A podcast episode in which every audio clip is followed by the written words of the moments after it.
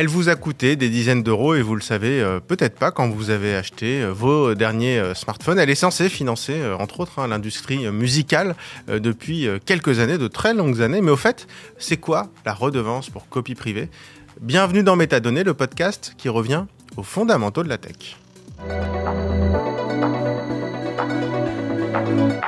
Bonjour Marc Ress. Bonjour Raphaël. Merci de venir dans Métadonnées. Bah, merci pour l'invitation. Tu es euh, journaliste pour euh, l'informer, et puis euh, je pense que tu es une des personnes qu'il nous fallait hein, pour parler de copie privée, si ce n'est la personne en France qui doit suivre, à mon avis, le mieux le, dossier, parce que finalement, bon, c'est quelque chose qu'on voit souvent quand on achète un smartphone, quand on achetait aussi dans le temps des, des, CD, des choses comme ça, enfin des CD, des CD vierges. Euh, c'est la part copie privée, quelques euros. Euh, mais c'est vrai que je voulais revenir un peu sur ce sujet pour savoir un peu comprendre ce que c'est que cette fameuse redevance pour copie privée, pourquoi elle fait autant parler, parce qu'on en a beaucoup parlé euh, ces dernières années, c'est devenu, et même ces derniers mois, c'est devenu un sujet très politique, notamment sur l'histoire des smartphones reconditionnés, on va revenir là-dessus. Mais déjà, évidemment, je voudrais revenir à la base. Alors explique-moi, Marc, c'est quoi le concept de cette redevance pour copie privée? Bah, il, faut revenir, il faut revenir aux fondamentaux du droit d'auteur. Normalement, lorsque tu tu peux faire la copie d'une œuvre, d'une musique, d'un film ou autre que tu as chez toi, euh, bah, il te faut l'autorisation de ses créateurs. Évidemment, c'est pas possible. Mmh. C'est-à-dire qu'on ne peut pas imaginer 60, euh, 70 millions de personnes qui, qui viennent demander à chaque auteur l'autorisation de copier. Donc, ce qui a été prévu, ça a été l'instauration d'une espèce de, de forfait euh, qui est une, indemnisation aussi et qui euh, autorise ou qui offre la liberté à chacun de réaliser ses copies d'œuvres. Donc, d'un côté, on a la liberté de réaliser ses copies d'œuvres, c'est une exception au droit d'auteur une exception au monopole du droit d'auteur, mais en compensation de cette exception, euh, chacun paye une somme qui va varier suivant les supports. Ce que j'appelle support, c'est téléphone, tablette, évidemment, disque dur externe, box, euh, dès qu'il y a du stockage. dès qu'il y a du stockage. Donc c'est tout. Hein, le champ il est très vaste. C'est tous les supports sauf les ordinateurs. Donc il y a, à chaque fois il y a des petites sommes qui sont prélevées. par exemple, euh, au niveau des montants, sur un DVD vierge, bon, le support est aujourd'hui complètement euh, mort. Il est, assez, mais à l'époque, dans les années, on va dire 2010, il fallait compter entre, enfin, 90 centimes hors taxe par DVD. C'est beaucoup parce que un DVD, c'est beaucoup, c'est plus cher, c'est plus cher que le prix du DVD. Oui, c'est ça. Donc ça a doublé quasiment le, le, prix du. Alors attends, euh, je voudrais revenir aussi au, à la base historique parce que euh, ça date c'est pas du tout parce que là tu parles de DVD vierge etc mais c'est encore euh, antérieur à ça, hein, ah bien sûr ouais ça, remonte, ça, remonte à la loi de 85 dans les années 80 à une époque où euh, bah, les gens copiaient sur cassette VHS c'est ça base c'était cassette audio. c'est ça pardon c'était les cassettes audio ou, ou Alors, VHS les sommes c'était quelques millions de francs euh, chaque année qui étaient prélevés qui étaient collectés par les sociétés de gestion collective comme la SACEM la SACD etc mais évidemment lorsque le numérique a éclaté dans le ciel euh, bah, mondial et en tout cas français, euh, bah, ça, a été, euh, ça a été une explosion de redevances puisqu'on est, on est passé à des montants extrêmement conséquents collectés chaque année.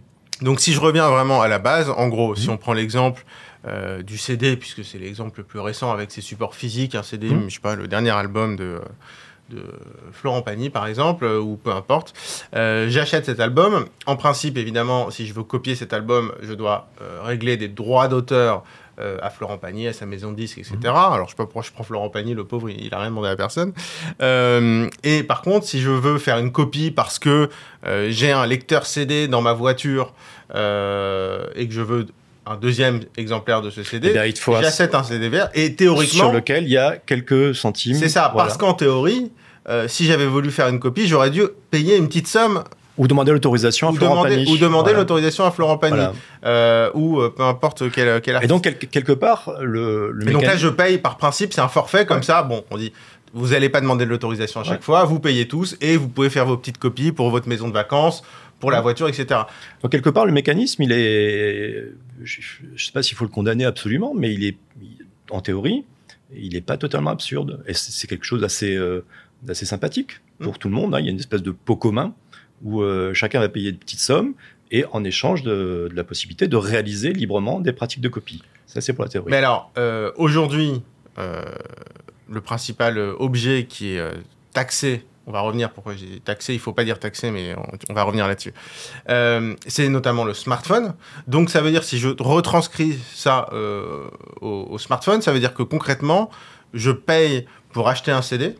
Euh, je copie la musique sur mon, sur mon téléphone en MP3 et j'écoute finalement cette musique sur mon téléphone et je paye pour avoir le droit d'écouter la musique ripée entre guillemets que j'ai copiée sur mon téléphone euh, manuellement en MP3 sur mon, sur mon appareil. On est d'accord que c'est censé être un dédommagement pour ça. C'est un dédommagement, ça, ça ressemble à une espèce de dommage-intérêt, à une indemnisation de cette possibilité de réaliser des copies. Voilà, donc en théorie, c'est, je dis, c'est plutôt sympathique. Oui, mais j'ai quand même une remarque. Que... Ah, j'en ai, plusieurs aussi. Je sais que tu en as plusieurs. C'est que euh, pas grand monde ne fait ça aujourd'hui. C'est-à-dire qu'en général, on est plutôt abonné aujourd'hui euh, à Spotify, à Deezer, Apple Music, tout ce qu'on veut. J'ai connu les années 80 et les années 2000, 2010. Effectivement, on avait des, d'abord des masses de cassettes VHS, des cassettes audio, où on se faisait des compilations, c'était pas mal, hein. on se faisait des, compilations à partir des morceaux écoutés à la radio. Bon, euh, pareil pour les CD audio. Euh, aujourd'hui, on a glissé d'une économie du stock, c'est-à-dire on stockait des fichiers, on stockait beaucoup de fichiers, on avait une bibliothèque de fichiers, à une économie de flux. Donc euh, les pratiques ont complètement euh, changé. Hein. On a, on a du YouTube, on a du Dailymotion, du, du Spotify, du Netflix, enfin les, du Deezer aussi, je ne veux pas l'oublier évidemment. Donc les, les, pratiques ont complètement changé aujourd'hui.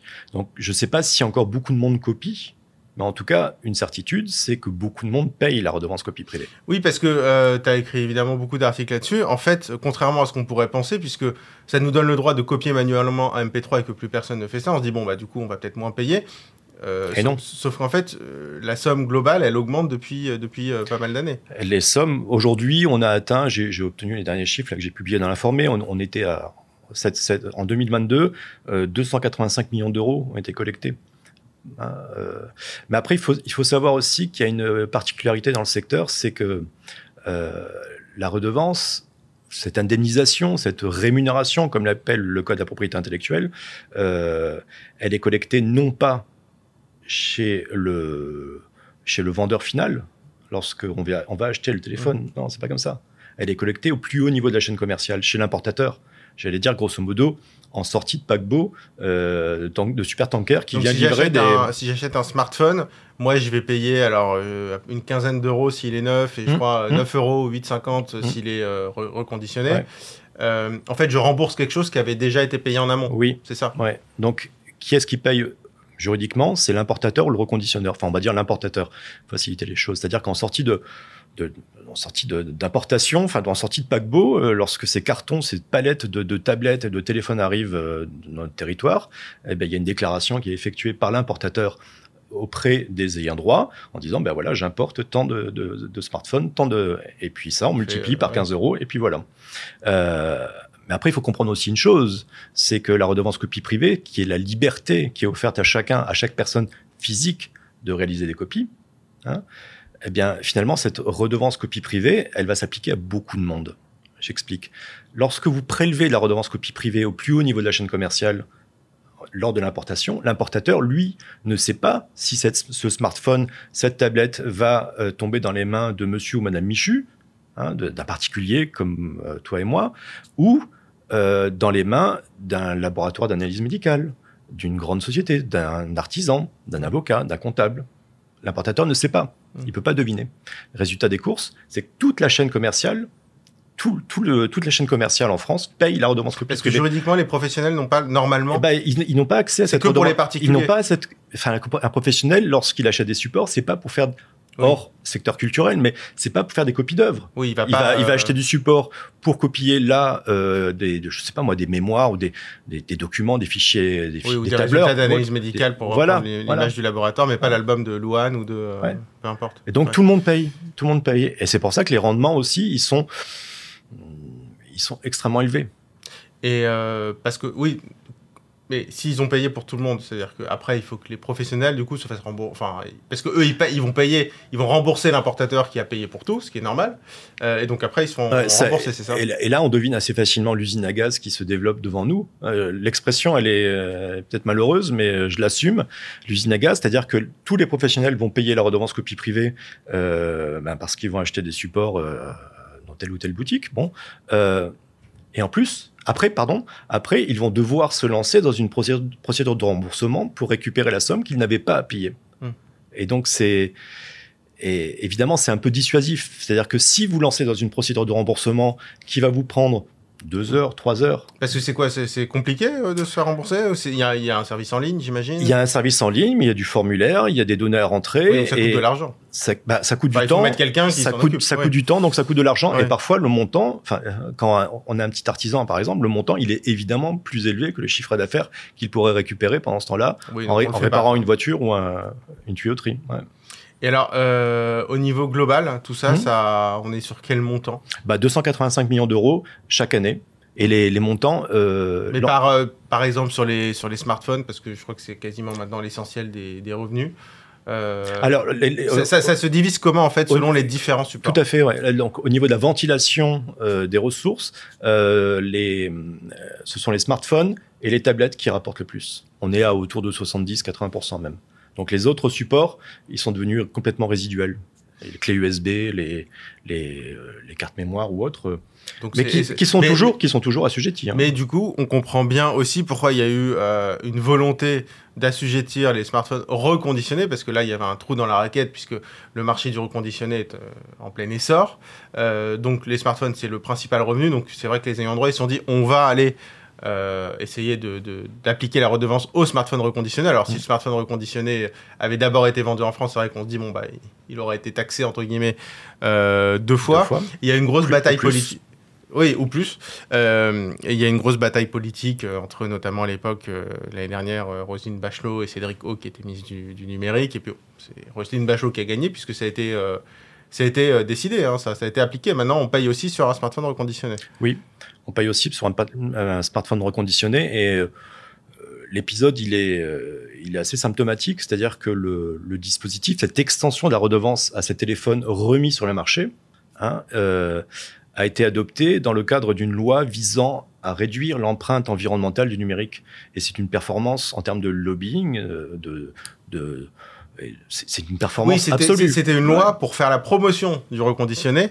Enfin, Et ouais, ils ont réussi à mettre, ils ont mis et- une nouvelle redevance Ouais, sur le reconditionné. sur le- ouais. Donc, euh, cette loi visant à réduire l'empreinte environnementale du numérique, elle a aussi euh, permis d'augmenter l'empreinte culturelle sur le numérique.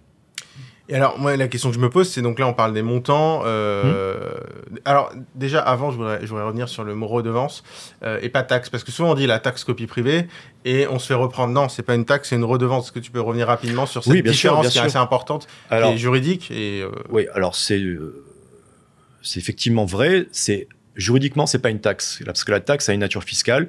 On va avoir des taxes qui vont être adoptées dans le cadre de la loi de finances, qui est une loi qui est adoptée après des débats parlementaires qui sont ouverts, qui sont documentés. On a des, débats qui sont filmés, donc on a, on a toute cette transparence qui est là. Là, juridiquement, on est plus proche d'une indemnisation. On appelle ça une redevance, mais euh, les ayants droit appellent ça une rémunération. hein, c'est ainsi qu'ils l'ont fait inscrire dans le code de la propriété intellectuelle. Mais très juridiquement et même économiquement, c'est une indemnisation. Voilà, c'est une indemnisation. non-paiement des droits d'auteur, en fait. Parce que là aussi, il faut bien comprendre aussi, c'est que si on avait une taxe, normalement la taxe elle tombe là aussi dans le pot commun, Hmm. c'est-à-dire dans le budget public. Là non, Euh, cette- ces sommes, ces 285 millions d'euros qui ont été prélevés l'an passé, euh, bah, sont perçus par les sociétés de gestion collective, les sociétés de perception et de répartition des droits, Ça passe jamais dans les caisses de l'État, en fait.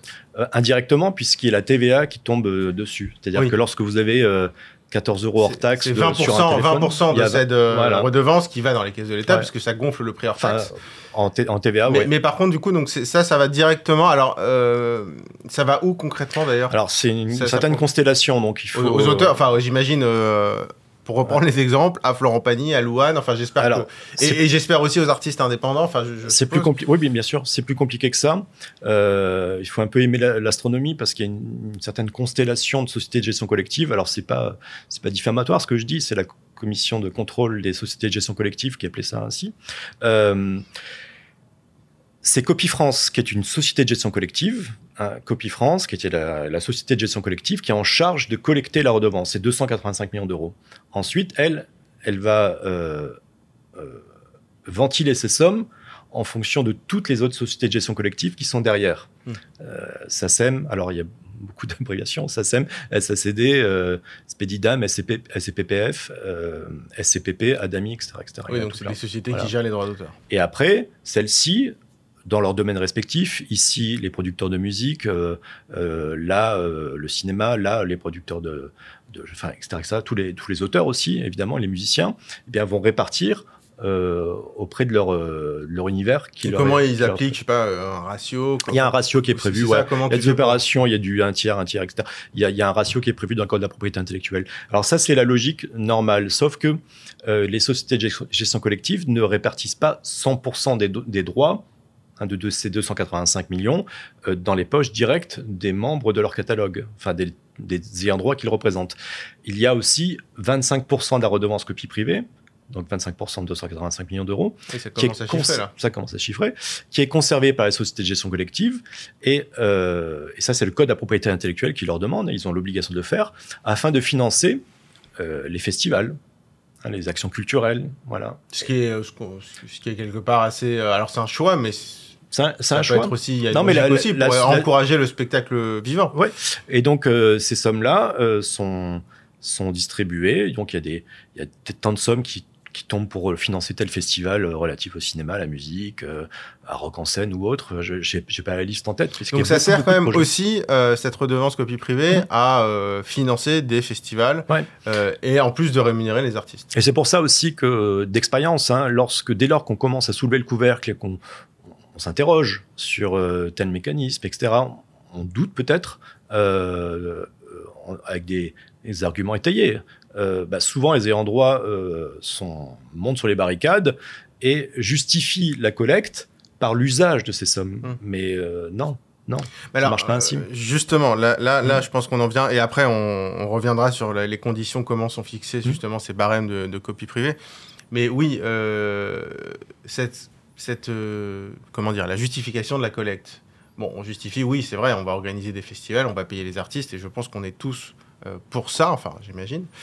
Euh, mais comment est-ce que tu justifies aujourd'hui cette redevance euh, qui est basée sur un usage, encore une fois, qui est celui concrètement d'acheter un CD, puis de copier ce CD, puis de mettre les MP3 dans son smartphone, puis d'écouter les MP3 de son smartphone Comment tu justifies ça alors qu'aujourd'hui quand même l'immense majorité des gens, on voit bien, sont abonnés à des services de streaming qui payent donc, quand tu payes, je sais pas moi, 15 euros par mois pour un service de streaming, euh, bah, tu payes pour payer les artistes. Donc là, pour le coup, tu n'es plus dans l'exception. Tu, tu, payes déjà les artistes, donc tu n'as plus à payer quelque chose en plus. Donc le, streaming n'est a priori pas concerné euh, par ça. Donc comment est-ce que tu justifies encore cette, euh, cette copie privée?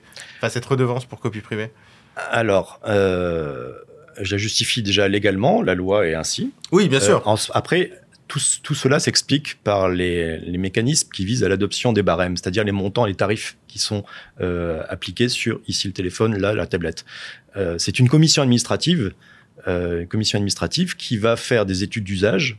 Donc, c'est-à-dire qu'on prend un panel de 1000 personnes environ et on, on tend un micro et on, on leur demande est-ce que vous copiez des œuvres, est-ce que vous, vous récupérez des fichiers sur Internet, est-ce que vous faites ceci, est-ce que vous faites cela, est-ce que vous téléchargez sur les réseaux peer-to-peer? -peer. Mmh. Bon.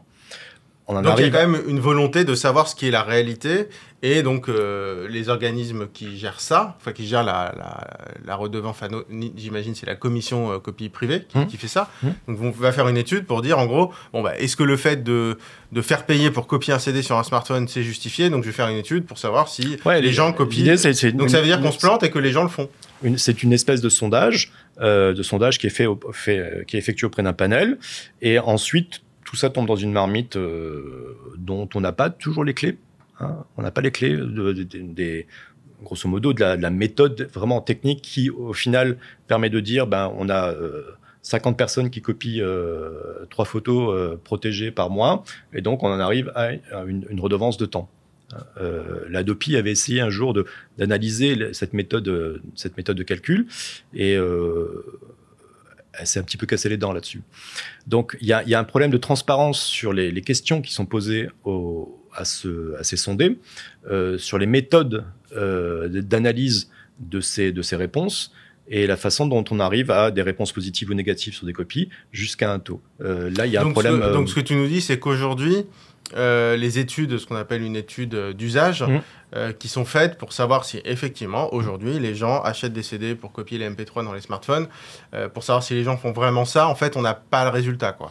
On, on, a, enfin, c'est, disons qu'il y a, il y a, il y a une, une, approche scientifique quelque part avec une équation qui est un petit peu compliquée, mais au bout du bout, il y a des négociations qui sont effectuées.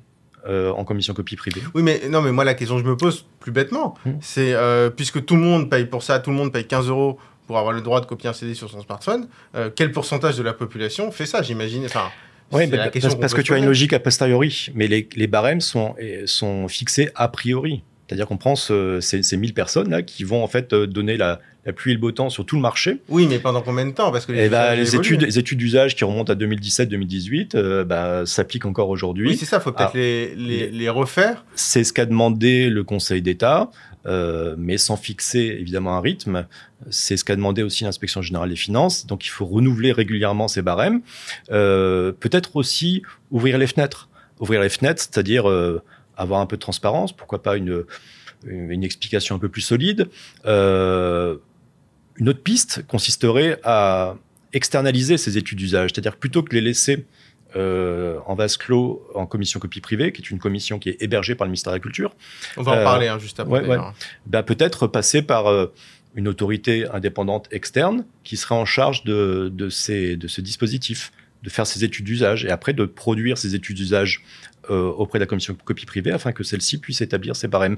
Euh, la, la tu, tu, parles d'une étude de 2017-2018. Par exemple, en 2017-2018, il y avait encore beaucoup de gens qui faisaient ouais, utilisaient leur droit à la copie privée, justement. Bah, le, le, fait est qu'il peut y avoir des biais dans les réponses, parce qu'il y a des, enfin, des biais dans les réponses, parce qu'il y a des biais dans les questions.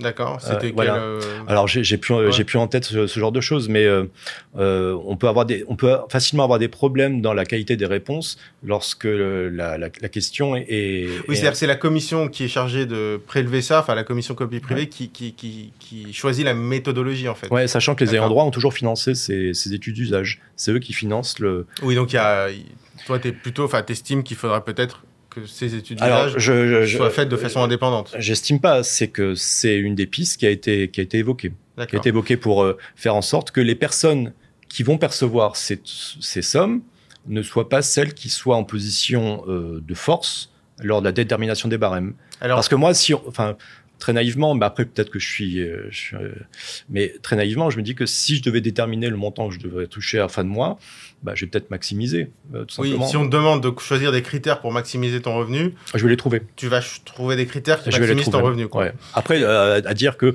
c'est exactement ce qu'ils ont fait, je n'irai pas jusque là, mais c'est un risque qu'il faut peut-être absorber, régler et corriger. Et alors justement, donc là tu parles de la commission copie privée, mmh. donc c'est hébergé par le ministère de la Culture. Mmh. Alors cette commission, elle date de quand? Elle est composée par qui? Ah ben, elle date d'une grande loi culturelle des années 80. Elle est euh, composée de 24 membres. On a 24 membres et un président. Euh, 24 membres. Euh, alors c'est euh, c'est une réunion, c'est une commission, pardon, une commission qui est qui est qui est un peu qui est un peu particulière parce que on nous explique que dans le cas de la propriété intellectuelle, qu'il y a sur ces 24 membres 12 redevables et 12 bénéficiaires. Les 12 redevables, euh, enfin les 12 bénéficiaires, pardon, c'est toutes les sociétés de gestion collective, euh, la culture, donc SACD, etc., etc., on les retrouve toutes, qui, sont, représentent notamment Copie France, le collecteur. Et les 12 bénéficiaires, euh, bah, ce collège-là, il est divisé en deux, il est coupé en deux.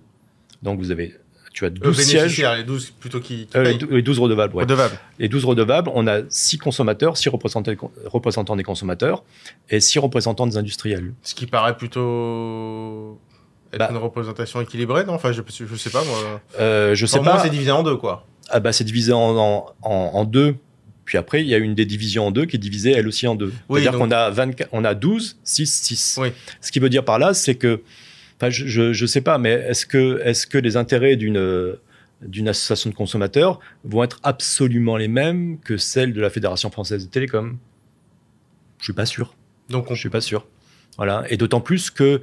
Euh... sur le sujet de la copie privée, ce qui est sûr, c'est qu'il y en a 12 qui reçoivent de l'argent et 12 qui payent de, de l'argent. 12 qui payent, oui, mais pour la détermination des votes, euh, euh, les industriels n'ont que 6 sièges, les consommateurs n'ont que 6 sièges, ouais. Et ils ne sont pas en position de peser. Oui, tu veux dire que c'est divisé ouais. pour, me, pour mieux régner. Quoi. Ils ne sont pas en position de régner. Enfin, D'autant plus que euh, les ayants droit n'ont besoin que d'une seule voix de l'autre camp, d'un des deux autres camps, pour remporter la mise, quelque part.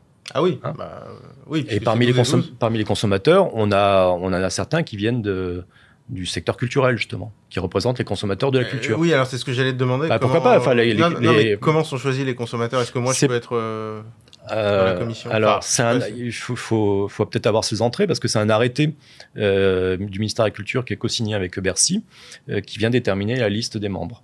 Mais, euh, mais comment, enfin, sur quels critères tu choisis six consommateurs? Sur la représentativité, sur euh, sur le fait de la disponibilité aussi, parce que actuellement, on n'a plus beaucoup d'associations d'importance. Enfin, on n'a plus la CLCV, consommation, logement, cadre de vie. Euh, L'UFC que choisir n'est plus là. Ils ont elles ont toutes claqué les portes parce que oui, parce, parce que, parce qu'elles estimaient que leur leur intervention était complètement diluée. C'est-à-dire qu'elles avaient beau porter une voix, porter des arguments, euh, ils étaient complètement euh, noyés, noyés dans, dans, dans cette bassine. Et les 12 bénéficiaires ont, eux, ils se parlent toujours d'une même voix. Mmh. Toujours. toujours ils sont mieux organisés qu'en face. Ils sont mieux organisés. C'est eux qui ont été, euh, enfin, qui sont là depuis, euh, depuis, euh, depuis la création de la commission copie privée. Ils connaissent tout le, tout le régime par cœur. Et c'est pas forcément le cas d'une petite association euh, qui va pas être euh, aussi rompue.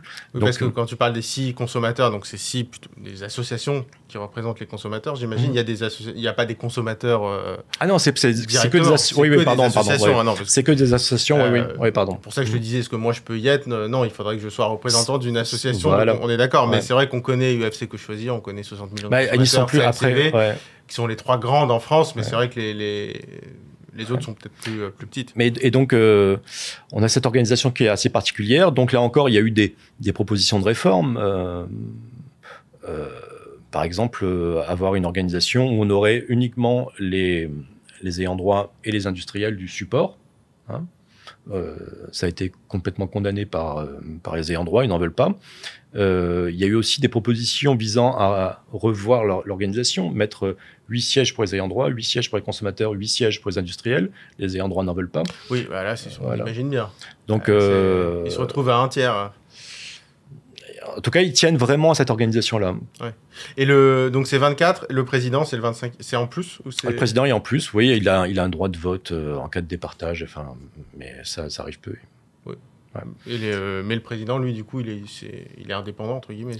Il est indépendant, oui, euh, il est indépendant. Oui. Et alors, moi, il y a une question que, que je me pose aussi, c'est finalement, on est un peu dans, dans l'actualité, puisque on, on, a parlé récemment, c'est le président d'ailleurs Emmanuel Macron qui a parlé d'une taxe sur, le, sur le streaming. Mmh. Est-ce que finalement, parce que enfin, ce qu'il explique, c'est on va taxer directement un abonnement à Deezer, à Spotify, pour financer l'industrie culturelle, notamment évidemment l'industrie musicale. Euh, Est-ce que finalement c'est pas plus réaliste? C'est-à-dire qu'au moins c'est plus assumé? On taxe le streaming parce qu'on veut financer euh, l'industrie musicale, mais au moins on taxe quelque chose qui est vraiment utilisé, euh, plutôt que d'utiliser cette copie privée, cette redevance copie privée, qui semble quand même, enfin, encore une fois, il faudra attendre des études d'usage. Peut-être que mon avis est totalement faux et que plein de gens copient euh, des MP3 sur leur smartphone. J'ai pas l'impression que c'est ce, qui est fait massivement. Et peut-être que, est-ce que finalement, c'est pas plus logique et plus réaliste d'utiliser une taxe sur le streaming plutôt que euh, cette redevance pour copie privée? Même si je sais pas du tout si cette taxe remplacerait euh, la redevance. Je, en tout cas, ce qui est sûr, c'est qu'à écouter le SNEP, le syndicat national de l'édition phonographique, c'est que le streaming dans le secteur musical monte en flèche. Mmh. Hein, euh, effectivement, dans les années 2000, le, les ventes de CD ont remporté la part du, mmh. part du lion. Euh, là, aujourd'hui, c'est complètement résiduel. Hein, euh, ce qui marche là, c'est le streaming donc streaming euh, donc, musical. Donc on peut comprendre quand donc, même. Alors après, l'idée de, de, de, taxer ou pas, bon, c'est un choix qui revient à la représentation nationale. Hein. C'est mmh. pas Emmanuel Macron qui, d'un claquement de doigts, va décider que. Oui, il a entamé voilà. une amorce. Après, ouais, après voir, il faut quand même euh, pas oublier que le Parlement chemin. existe. Et euh, sur euh, sur l'arbitrage entre redevance copie privée et streaming, eh bien, certes, les copies enfin, je, pense que tu as raison, tu te casses pas vraiment la gueule en disant que les copies aujourd'hui sont complètement désuètes. Bah, si déjà il y a plus de CD qui se vendent, a priori, c'est qu'on va pas les copier. Il y, a un élément qui est en pleine actualité, c'est la redevance copie privée, qui mm. elle est, figée par des barèmes qui sont adoptés, qui sont publiés au journal officiel. Et une fois que c'est adopté, eh bien tout le monde paye, tout le monde paye, même les professionnels. Oui, donc là la taxe sur le streaming, ce serait euh, fromage et dessert, quoi. C'est fromage et dessert euh, et cerises et gâteaux. Oui. Mm. Bon, bah écoute, euh, alors c'est comme tu le dis, hein, il y a un long débat euh, euh, parlementaire. Alors c'est vrai que cette étude d'usage, oui, on sera curieux de.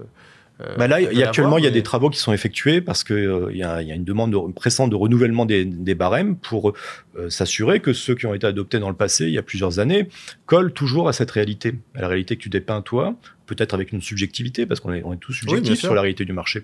Mais il faut vraiment savoir, c'est pour ça aussi peut-être que euh, l'externalisation de ces études d'usage bah, serait intéressante, au moins peut-être pour doubler, pour vérifier. Oui, au moins avoir une étude indépendante. En tout cas, ce qui est sûr, c'est que euh, du côté des ayants droit, il y a une, il y a une volonté, c'est qu'aujourd'hui, tous les œufs sont un peu dans le même panier, le panier des tablettes et, des smartphones. Et si ce marché-là s'enrhume pour des raisons XY, euh, peut-être pénurie de composants ou autre, les, les, raisons sont multiples, eux, ils ont un risque parce que euh, eux ils touchent à l'importation. Et donc ils essayent de trouver d'élargir l'assiette hein. plutôt que d'augmenter les taux on élargit l'assiette. Et euh, il y a différents supports comme ça qui sont euh, dans le viseur. Et il y a ce que j'appelle support c'est vraiment très vaste hein.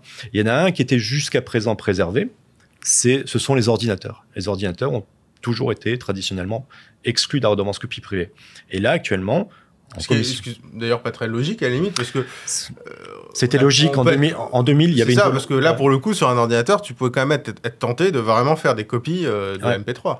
Euh, disons qu'en 2000, euh, l'idée avait déjà été proposée, mais il y avait une levée de bouclier parce que enfin, tout le monde a, a trouvé ça absurde, parce qu'il fallait au contraire soutenir l'informatisation galopante des foyers plutôt que de taxer. Donc, on, on laisse tranquille ce secteur. Mais là, actuellement, euh, de ce que je constate, euh, par mes sources, etc., s'il y a vraiment, vraiment une poussée très, très forte des ayants droit pour étendre la redevance aux ordinateurs.